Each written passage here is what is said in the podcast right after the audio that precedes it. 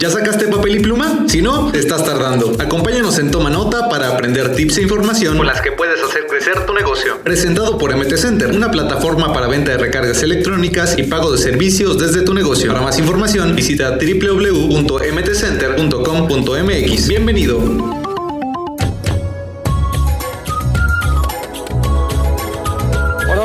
Muy buenos días, tardes, noches, dependiendo el horario en que escuchen el podcast de los pequeños negocios presentado por MT Center. Les recuerdo rápidamente las redes sociales que en todas nos encuentran como eh, arroba MT Center oficial, es que decir Facebook, Twitter, YouTube, Instagram y todo, pero como que me fui tantito. Entonces, estamos el día de hoy con Kat y con Rod. ¿Cómo están muchachos? Vamos a darle esto. ¿Qué? Bastante bien emocionados ya el siguiente podcast, el siguiente episodio. Estamos emocionados de que ya falta menos para salir de la cuarentena. Pero bueno, eh, vamos a darle con esto que son nueve recomendaciones, o bueno, nueve cosas más bien, nueve razones por las que los clientes se van del negocio a la competencia. La primera de ellas es la falta de contacto. A veces uno cree que la venta acaba en el de, ah, no, pues ya se salió del negocio, ¿no? Pero puedes hacer que tu cliente siga pues en contacto contigo tal vez de una manera indirecta, ¿no? Si tienes una página de Facebook o tienes ya un número de WhatsApp, trepas ahí alguna historia y el cliente puede ver esa historia, ¿no? ¿Qué, otra idea te da, por ejemplo, esto, Carlos? Eh, o sea, sí tiene mucha razón de que tal vez la, la venta no acaba en, solamente en la primera compra, sino que el objetivo es de que te sigas comprando, ¿no? Y una de las cosas es pues seguir mostrando tus productos seguir teniendo ese contacto con las personas. Si llega nuevo producto, que las personas sepan que ya te llegó un nuevo producto. Eh, digo, puede que un cliente llegue y te diga, te diga, pues es que no tiene de tal cosa, no, pues es que todavía no, no, todavía no nos surtimos. Y cuando te llegan, pues a lo mejor ni le dices o ya ni te acuerdas de qué persona fue la que la necesitaba, ¿no? Entonces ese tipo de cosas, pues las personas valoran mucho. Simón, así es. ¿Tú, Rod, eh, tienes algo más? Sí, fíjate, ahí, hace muchos años en una tiendita que me quedaba ahí al lado de la casa, el señor siempre que no tenía algo, no, lo, apuntaba. Tenía su libretita, entonces si yo le pedía algo y él decía no hay, me decía, pero la siguiente semana o para tal día ya lo tengo y siempre lo anotaba. Y la próxima vez que yo iba, aunque ya obviamente ya no fuera por ese producto, él me recordaba, oye, la vez pasada me pediste de esto, ya lo tengo. Yo, ah, ok, perfecto. Y a veces en ese mismo momento me lo llevaba, o por lo menos ya tenía ya estaba en el entendido de que ya tenía, ¿no? Ya había eso. Fíjate que justamente sobre esto, mis papás también tuvieron una tienda, pero mi papá trabajaba en Cuernavaca durante el día y mi mamá atendía la tienda en la mañana. Entonces, si venía alguien, no sé, digamos hasta antes de las 3 de la tarde, mi papá pasaba de regreso allá a Cuernavaca y le, no sé, pasaba una barrotera y antes le hacía una, una llamada a mi mamá y le decía, eh, a ver, ¿qué, es lo que te pidieron? Entonces, no sé, digamos, para las 4 o 5 de la tarde que mi papá ya estaba acá en la casa, ya estaban surtidos esos productos que les habían pedido en la mañana, cuando todavía no era como tan fácil tener los productos tan, tan a la mano, ¿no? Cuando no había tanto, este, tanta tienda de conveniencia cerca. Y justamente el primer punto de la falda de contacto se une a este segundo punto que ya, ya tratamos sin querer, que son los problemas con las fechas de entrega.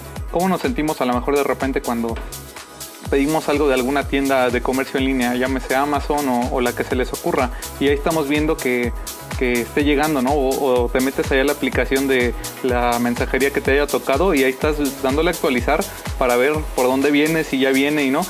Y digamos, si no te llega, pues te sientes todavía mal, ¿no? Porque dices, como que me estafaron, eh, dónde está ese dinero, quién me lo regresa, es una mala sensación. Entonces imagínate si eso pasa a la hora de que tú pides algo por internet, que no debe pasar con los clientes cuando tú en un establecimiento físico les dices llega para tal día o lo tengo disponible en esta fecha y no está eh, así con ese cumplimiento como debería de ser, que, respetes tus fechas de entrega.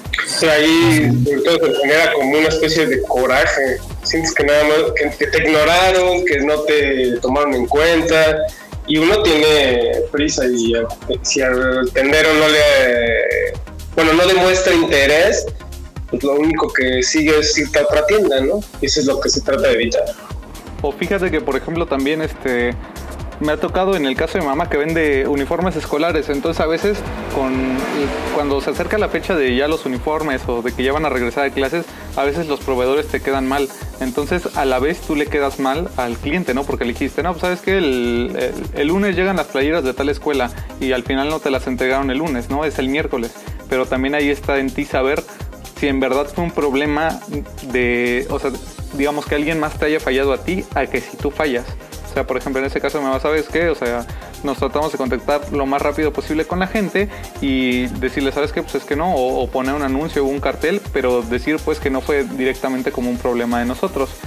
El tercer punto, si me permiten pasar muchachos, es la mala imagen de tu negocio.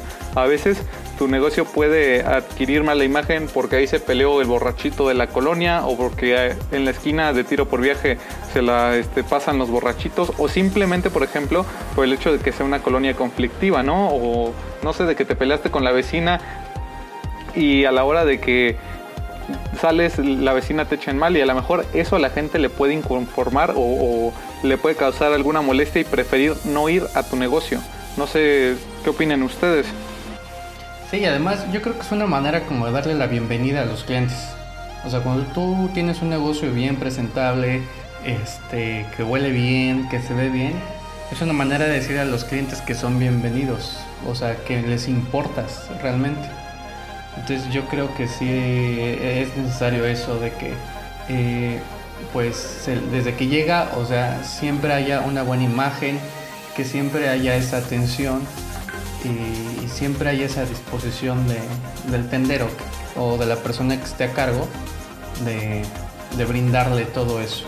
Simón, exactamente, y no solo este, la mala imagen puede venir de algún conflicto de esta onda de eh, digamos, el ejemplo que puse de los borrachos, ¿no? sino de algunas otras recomendaciones que ya les hemos hecho antes, en la que puede estar que no esté bien limpio, o sea, eso es parte también de la imagen de tu negocio, o que no atiendan bien, o sea, el, el hecho de tener un buen trato al cliente, que son algunas de las cosas que ya mencionaste, Kat. Y bueno, este, Rod, no sé si tengas algún, algún otro comentario. Este, no, pues yo creo que sabemos que es lo más, lo más básico, la mala imagen que uno pueda dar frente a sus clientes. Y ahí van, vienen muchas cosas, desde el cómo habla uno, eh, la limpieza del lugar, no sé, son el tipo de cosas que generan confianza. Al final el cliente va a ir a un lugar donde se sienta cómodo. Y, más ahora, antes pues, pues, posiblemente sí era como más normal que entraras a un lugar y el tendero estaba escuchando cigarro y malos, malos modos, no sé, no había como tanta variedad, tanta competencia, pero ahora que ya hay ventas en línea, uno tiene que tener 10 veces más cuidado con la imagen que uno le da al cliente, porque si no nos compra a nosotros, pues siempre va a haber 20, 30 más tienditas allá afuera. En efecto, eh, varios de estas cosas que has dicho o varios de estos puntos se mezclan con otros puntos que vienen más adelante. Entonces, el punto que sigue, que es el número 4, es la diferencia entre la expectativa y la realidad, que también esto es llamado sobre promesa, ¿no? Eh, digamos, al CAT de repente le gusta poner ejemplos como de relaciones y eso. Entonces, cuando de repente, y hay infinidad de videos en internet que en el primer, en la primera cita que tienes tú con un men o con una chica, alguien de los dos pasa por ti en un supercarrazo del año, ¿no? Y te lo digo porque apenas me tocó ver un video sobre eso. Iban en un carro de que empieza con A y termina con D. Entonces, eh, en, la, en la segunda cita, o sea, o bueno, en esta primera cita, la chica se quedó así como maravillada, ¿no? De este vato, o sea, hasta le agarraba la mano y toda la onda. Pero ya en la segunda cita pasó en un carro de estos que venden el cierro viejo, de se compran colchones y, la chica con trabajo se quiso subir al carro, ¿no? No, es que yo pensé que sí te interesaba y demás. Digamos, estos son casos como muy extremos, pero más o menos así podemos este, compararnos, ¿no? Si tú te presentas como un superproducto, como un super establecimiento, y ya que llegas, eh, la gente ve que es todo lo contrario, que no alcanzas a llenar esas expectativas, eh, pues se queda como en la sobrepromesa, ¿no? Entonces mejor eh, así como se dice, el que mucho abarca poco aprieta, mejor ser como bien sinceros con los clientes y no hacerles grandes promesas, ¿no? Que no vas a poder cumplir. Sí, sobre todo, o sea, que sea todo referente al valor que estás aportándoles. O sea, no darles como tú dices, o sea, como bien lo dice este punto, que no sea algo muy grande, por así decirlo, y a la hora de la entrega o de que la persona recibe el producto o esté en tu negocio, pues no tenga nada que ver con lo que tú le prometiste. Digo, porque así es como te, pues te llegas a desanimar, te llegas y dices, no, pues nada más me engañaron, o eso no está bien. Entonces, pues el cliente lo toma a mal. Bueno, eh, nada más ya para hacer una última comparación así súper rápida, pues es lo mismo, ¿no? Que cuando vas a comprarte un teléfono de la manzanita o algún producto de estos de la manzanita, quien ha tenido la oportunidad de ir a las tiendas, pues el super trato, ves el lugar espacioso, corresponde la imagen del negocio con lo que esperas obtener. Y dices, ¿sabes qué? Sin broncas, el precio lo acepto, ¿no? Aunque sé que puedo pagar un poquito más por eso, pero sé que esto tiene que ver con calidad y que a lo mejor no me va a dar broncas el dispositivo en cierto tiempo, ¿no? A comparación, eh, no sé, que digamos alguna otra marca que te quieren vender lo mismo, pero sabes tú que los componentes no son de calidad o que va a estar dando latas o que no tiene un buen servicio al cliente o algo así, te la piensas, ¿no? Entonces vamos a pasar con el punto número 5, que es un maltrato por parte de quien atiende. Que quiero recordar que cuando fuimos a eh, grabar algunas entrevistas para esta onda del podcast, llegamos a una tienda y queríamos hablar con un señor le dijimos, ¿sabe qué? Venimos de Metacenter, de una compañía, tal, tal, tal.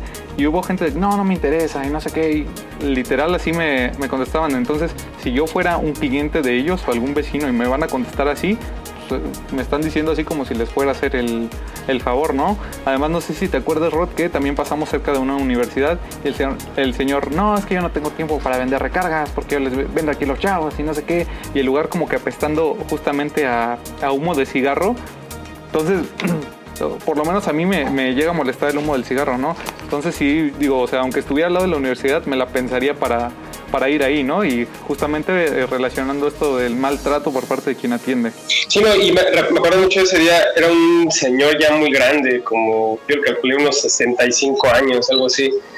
Y digo, sí se entiende, ¿no? Pues es muy cansado estar en una tienda todo el día, atender a mucha gente pero ahí yo lo único que les puedo decir es una frase que dice, el que no sirve para atender, no sirve para vivir.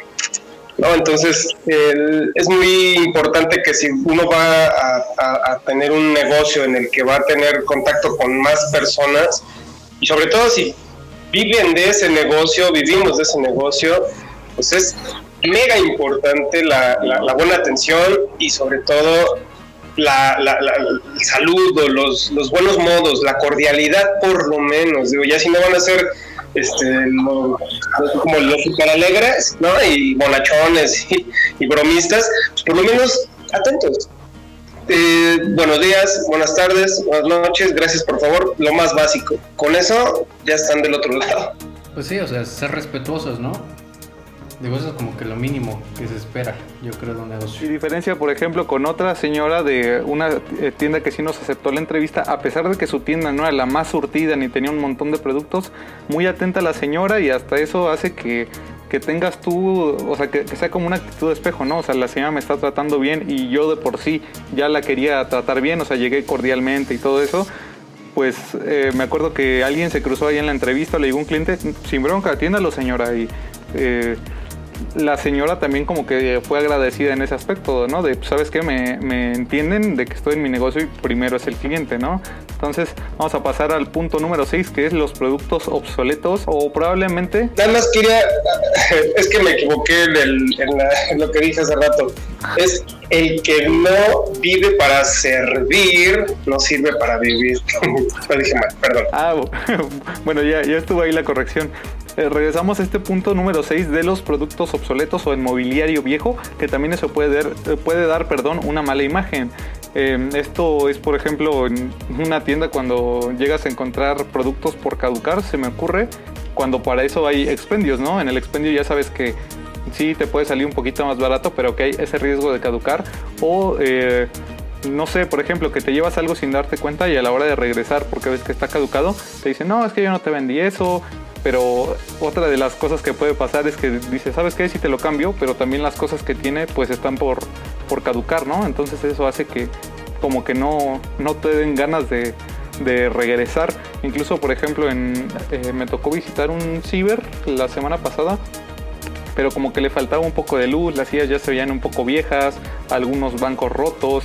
Y eso como que sí dices, mm, pues a lo mejor vendría por lo necesario para acá, pero no del diario, ¿no? Sí, creo que esa es una de las cosas que las tiendas de conveniencia vinieron a cambiar, ¿no? Porque tú ves esas, en esas tiendas un mobiliario eh, pues de primera, ¿no? Y tienen un control muy especial con, con, los productos que venden. Es muy raro la vez, a mí la verdad es que creo que en todo el tiempo me ha pasado una vez que me den algún producto ya este, caduco, ¿no? Porque uno no siempre pone atención. Uno debería de hacerlo, pero a veces no. Entonces, mmm, son el tipo de cuidados como sí de muy, muy, muy, muy importancia, mucha importancia por tema, porque si alguien se llega a enfermar, por ejemplo, por algún producto que yo vendí en mal estado, pues a veces puede llegar hasta demandas, digo, está eh, lugares como el Profeco, ¿no? Que luego pueden llegar a ser, pueden, pueden ser muy estrictos. Así es, o también por ejemplo, eh, me acuerdo que ya les escribimos un artículo sobre los inventarios y ya les recomendamos algunas maneras de cómo pueden mantener al día sus inventarios con algunas recomendaciones. Entonces creo que ya está el podcast de hecho, si no pues vayan a darle una checada ahí, nos encuentran como MT Center y vamos a pasar al punto número 8, no, 7. La competencia aumentó y ni te diste cuenta. Hay algunos sectores donde es muy... Eh, rápido, muy dado a que puedan entrar muchos competidores en poco tiempo. Entonces algo que puedes hacer es estar monitoreando constantemente. Digamos, a lo mejor para una tiendita sí se requiere una inversión fuerte, ¿no? Pero por ejemplo, se me viene a la mente un puesto de gorditas con algún comal que tengas y algún... Eh, alguna parrilla, en corto te puedes hacer gorditas, ¿no? Entonces tú preguntándote por qué eh, no viene la clientela y a lo mejor a la vuelta de la esquina ya abrieron otro, ¿no? Entonces te recomendamos que mantengas constantemente ahí el ojo en ver si abrió algún nuevo negocio. A, lo mejor si es como algo muy local, te puedes dar incluso una vuelta caminando, ¿no? Puedes ver que están pintando un local, ahí sacas el chisme con la, con la comadre, con la vecina o con quien sea. Oye, ¿qué van a abrir aquí? Ah, no, pues van a abrir otra, otra tiendita u otro ciber u otra papelería y ya dices, ah, caray. Otra cosa que puedes hacer es eh, invertir en tecnología o eh, mejorar tu propuesta, darle un mejor servicio a los clientes, eh, aumentar el valor de, tu marca para con ellos o hacer su estadía más cómoda, ¿no? ¿Qué, más se les viene a la mente, muchachos? Sí, claro, o a veces incluso la competencia se adelanta a tener nuevos productos o ofrece un mejor servicio o la competencia este, ya implementó, como dices, nueva tecnología. De repente esa tiendita ya está cambiando como a un mini super o algo así. Entonces, este, todo ese tipo de cosas, pues sí impactan.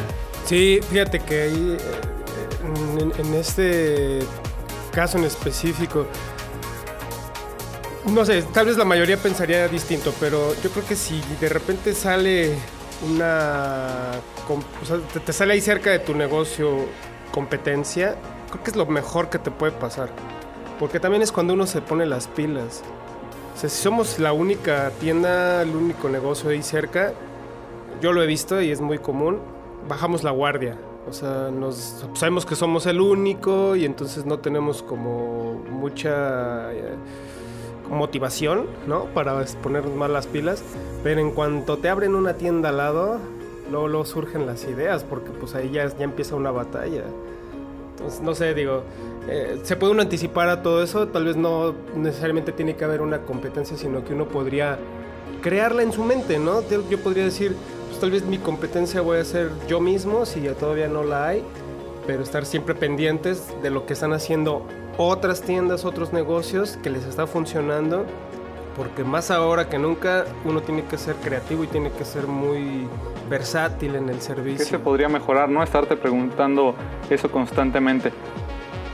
Y eh, justamente sobre esto, recuerdo que he visto comentarios de que incluso algunas marcas te dicen, sabes que yo, yo te pinto tu tienda, yo te doy mobiliario para que acomodes los productos y a veces tal vez por no querer hacer la inversión o porque crees que no te está eh, dando el negocio tanto, no te atreves a hacerlo. Entonces a veces con ayuda de algunas marcas, eh, tanto cerveceras como de refrescos y demás, les echan la mano las tienditas de esa manera, obviamente tú les haces un favor a ellos porque por fuera estás viendo la marca que te patrocinó eso, pero a ti te beneficia en el sentido de que le puedes dar más vista a tu negocio, puedes que, hacer que se vea de una mejor manera y bueno, también esto dependiendo del tipo de negocio que tengas, ¿no? Esto lo he visto más con las tiendas de abarrotes. Vamos a pasar al punto número 8 y al punto número 9, que el número 8 es mal servicio después de la venta, porque otra vez repetimos, las ventas no terminan cuando los clientes salen del local. Eh, los clientes tienen que estar 100% satisfechos, entonces hay que tratar de hacerles un seguimiento. El seguimiento es, oye, ¿qué te pareció el producto? ¿Qué cambiarías? Puedes hacer incluso una encuesta de salida para saber qué es lo que te está fallando. O por ejemplo, si tienes más gente a tu mando, eh, hacer un manual con las posibles dudas que la gente tenga. O sea, ¿qué es lo que me pregunta la gente? Los horarios, ¿no? Anotas en ese manual los horarios. Eh, ¿Tenemos servicio de domicilio? Si tenemos o no tenemos. Anotas eso. Eh, ¿Hacemos pago de servicios y venta de recargas con MT Center? No, todavía no. Pero pues ya ahorita eh, vamos a, meterlo, ¿no? Así como el, comercial este de, del tendero que tenemos. Y eh, qué más, si tiene servicio a domicilio, las horas o el monto mínimo, si vas a abrir el día festivo no, que a lo mejor eso lo puedes poner en un cartelito, si tienes alguna promoción por temporada o alguna onda por el estilo, ¿no? Sí, incluso sabes que es bueno checar los productos que se están vendiendo. Porque a mí me ha pasado, compra los productos y en primera, o sea, luego ya están caducados. Te venden cosas ya caducadas.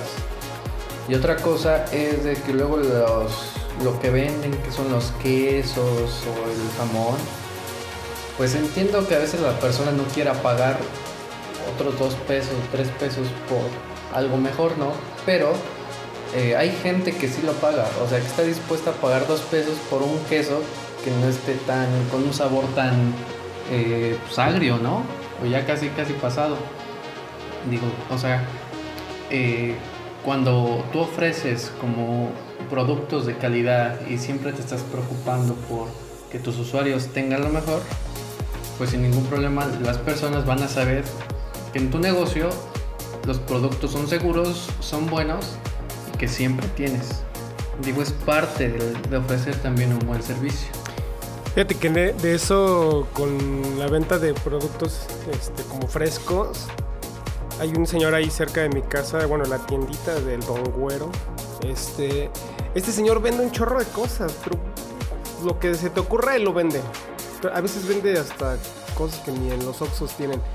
Eh, y él es, él tiene muchos proveedores porque también eso ayuda a darle empleo a gente, a productores que están ahí cerca, ¿no? En la colonia. Entonces todos los días yo en las mañanas cuando voy a comprar mi, desayuno con él, este llega de repente, no sé, el de los aguacates, el de los jitomates, el del queso, porque llega un señor con varios quesos, de hecho ahorita que justo mencionas eso. Eh, pero así, o sea, entonces él tiene muchos proveedores que son locales. Hay incluso unas señoras que hacen unas galletas ahí en casa, son negocio este, pues, como familiar, y, pero solo las venden ahí con él. Y les va re bien porque vende tanto el señor que, pues ya creo que hasta tienen, ya, ya hasta las pide la gente cuando llega.